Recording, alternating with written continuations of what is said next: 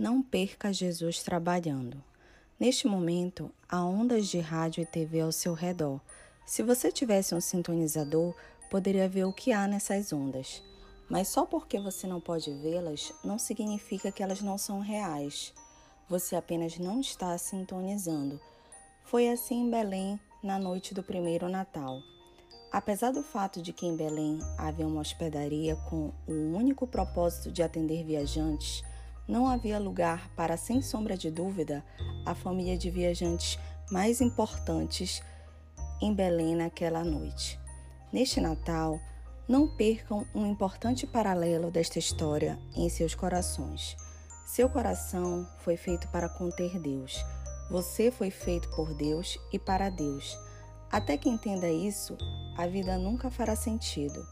Infelizmente, preenchemos nossas vidas com outras coisas. Convidamos outros hóspedes para a nossa casa. Nosso coração está tão cheio de outras ideias, interesses, valores, amores e compromissos.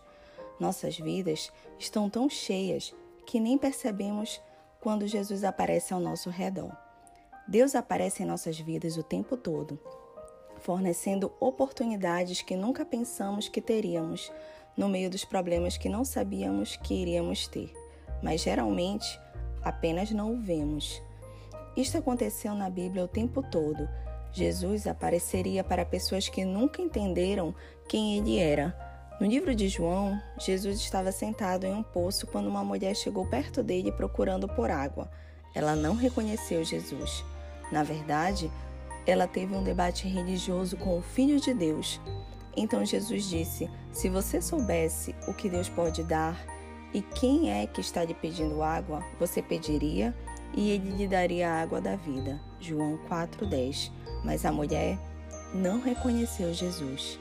Deus está trabalhando ao seu redor, não apenas durante o Natal, mas ao longo do ano todo. Será possível que você e as pessoas que ama o estão perdendo?